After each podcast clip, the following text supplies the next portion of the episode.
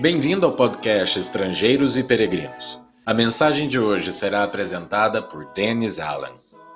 No episódio de hoje, eu quero responder uma pergunta que recebemos de um dos nossos ouvintes. Ele perguntou onde a Bíblia fala sobre omitir e mentir. Eu acredito que a pergunta reflete o entendimento comum que muitos ditados que nós temos no dia a dia, pessoas acreditam que sejam bíblicos mas nem sempre vem dessas escrituras. Sinceramente, eu não conheço nenhum versículo na Bíblia que fala que omitir é a mesma coisa de mentir. Mas pode ser. Vamos pensar um pouquinho sobre essa questão.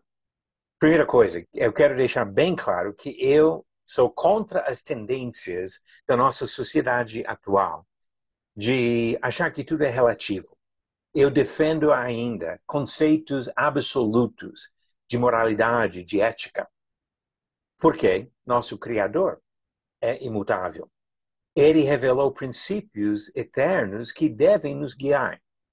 E entre as coisas que nós devemos rejeitar totalmente é mentira.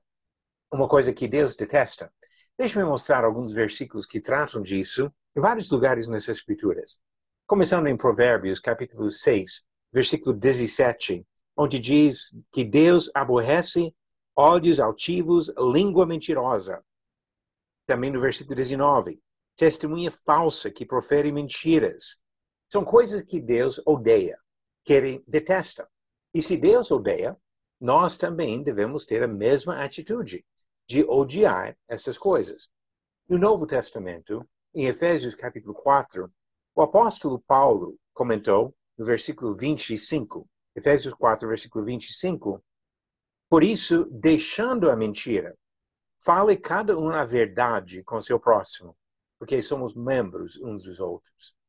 E Colossenses, capítulo 3, outra epístola do apóstolo Paulo, ele disse no versículo 9, Colossenses 3, 9, não mintais uns aos outros, uma vez que vos despistes do velho homem com seus feitos. A mentira faz parte da vida anterior no pecado e não da vida do cristão, a pessoa que realmente procura servir ao Senhor. Mas a questão que eu quero abordar agora é outra relacionada ao assunto da mentira. Omitir é a mesma coisa de mentir. Primeiro, precisamos entender o que é mentir. Quando mentimos, estamos afirmando ou transmitindo informações falsas. Mas a omissão representa a decisão de não compartilhar algumas informações. Em algumas situações, pode ser uma forma de engano, que, nesse caso, seria corretamente visto como mentira. Por exemplo, se eu afirmar que eu não estou omitindo nada, quando de fato estou deixando de falar algumas coisas, aí, nesse caso, a omissão seria uma forma de mentir. Muitas pessoas fazem isso na prática da sonegação. Afirmam para a Receita Federal que essa é a totalidade da sua renda, quando de fato estão omitindo algumas coisas. Omitindo talvez informações obrigatórias e acaba sendo crime de sonegação. Da mesma maneira, um filho pode mentir por omissão quando os pais demandam que fale toda a verdade sobre algum assunto e ele deixa fora algumas informações. Mas nem todas as omissões têm esse propósito de enganar ou de desrespeitar autoridades. Vamos pensar sobre algumas omissões que não devem ser vistas como mentiras. Às vezes, omitimos informações irrelevantes, informações desnecessárias. Isso não é mentira. Todos nós fazemos esse tipo de omissão diariamente. Por exemplo, quando a minha mulher pergunta para mim como foi seu dia, ela não espera um relato detalhado de cada coisa que aconteceu durante 10 ou 12 horas que eu estava fora de casa. Jornalistas e outros autores escolhem os fatos que julgam relevantes e omitem informações que realmente não têm muito a ver, talvez por causa de limites de espaço, para manter o foco dos seus trabalhos. O autor de 1 Crônicas, na Bíblia, omitiu detalhes relatados em outro livro. Por exemplo, segundo Samuel, capítulos 11 e 12 falam sobre o adultério de Davi, mas o autor de 1 Crônicas não incluiu essas informações. Ele não estava mentindo, não estava escondendo o que Deus comunicou em outro livro, mas essas informações não eram relevantes ao propósito do seu livro. Ele sabia que os leitores tinham acesso às informações em outra fonte, e assim ele simplesmente deixou fora alguns detalhes. Quando comparamos os quatro relatos da vida de Jesus, os quatro evangelhos, nós encontramos omissões em cada um. Cada autor foi guiado pelo Espírito Santo para incluir as informações relevantes ao seu propósito, mas nenhum deles escreveu tudo. Inclusive, um deles, o apóstolo João, faz um comentário no final do livro dele que eu acho bem interessante. Ele diz, em João capítulo 20, versículos 30 e 31, na verdade, fez Jesus diante dos discípulos muitos outros sinais que não estão escritos neste livro. Estes, porém, foram registrados para que creais que Jesus é o Cristo, o Filho de Deus, e para que, crendo, tenhais vida em seu nome. E depois, no capítulo 21, versículo 25, ele diz ainda: Há, porém, ainda muitas outras coisas que Jesus fez. Se todas elas fossem relatadas uma por uma, creio eu que nem no mundo inteiro caberiam os livros que seriam escritos. Obviamente, João, como Mateus, Marcos e Lucas, omitiu muitas informações. Há bons motivos para omitir algumas informações, em nossa comunicação. Mas devemos ter certeza da pureza da nossa intenção, que a omissão não tem a função de mentir, porque sempre devemos evitar a mentira. Agora vamos pensar em outro aspecto da mesma questão. Quando omitimos coisas que temos obrigação de declarar, nisso estamos realmente mentindo e errando. Mas tem muitas situações em que omissão não é mentira e até situações em que omissão é uma responsabilidade. Já comentei sobre alguns casos nisso, mas vamos pensar sobre outro tipo de omissão. Quando recusamos transmitir informações inapropriadas, é uma omissão, não é mentira e pode ser a conduta correta. Por exemplo, às vezes nós temos informações que podem deixar alguém constrangido, envergonhado. Talvez alguma coisa que a pessoa fez já corrigiu na vida ou alguma coisa muito íntima da vida de outra pessoa. E nisso, nós estamos omitindo por bons motivos. Que não estamos mentindo, não estamos tentando enganar, mas estamos respeitando, talvez, a privacidade de outras pessoas. Acredito que todos nós conhecemos casos onde alguém tem dificuldade com isso, não tem essa capacidade de filtrar informações e desta maneira acaba realmente traindo a confiança de outras pessoas.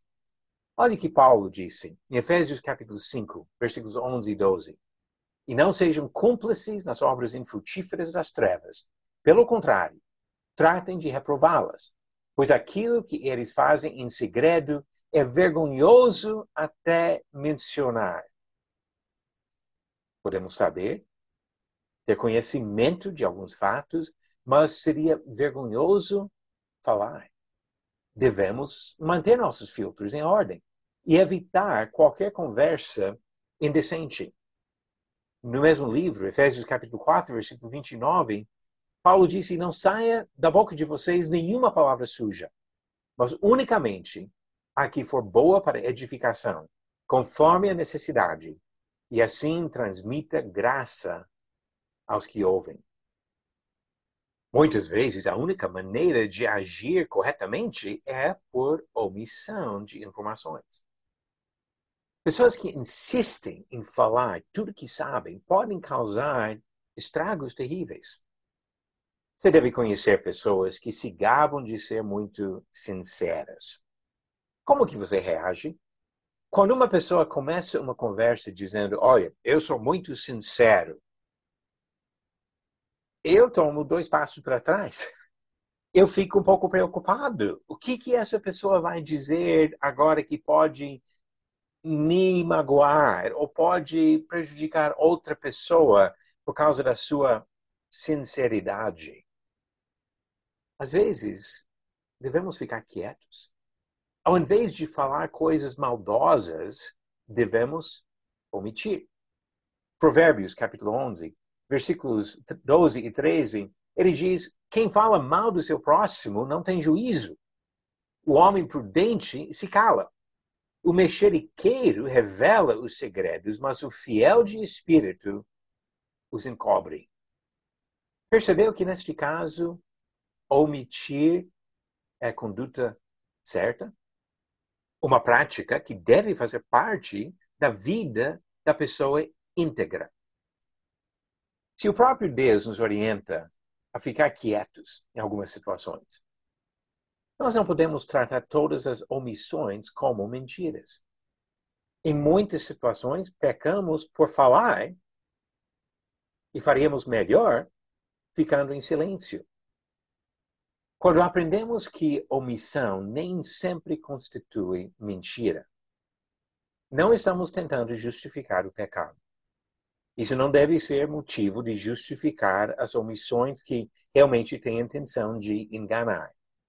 Em algumas situações, porém, nós podemos, até devemos, recusar divulgar informações. Nem sempre temos esta opção. Precisamos examinar nossos, nossos motivos, examinar nosso procedimento, para ter certeza que nós estamos agindo como pessoas íntegras, e honestas. Porque sabemos que o pai da mentira é o adversário, o próprio Satanás. E Deus não pode mentir porque o caráter dele não permite isso. Para o cristão, honestidade não é a melhor opção.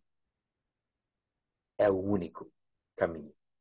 E nós que estamos caminhando para a eternidade na presença do Senhor, devemos sempre cultivar práticas de honestidade.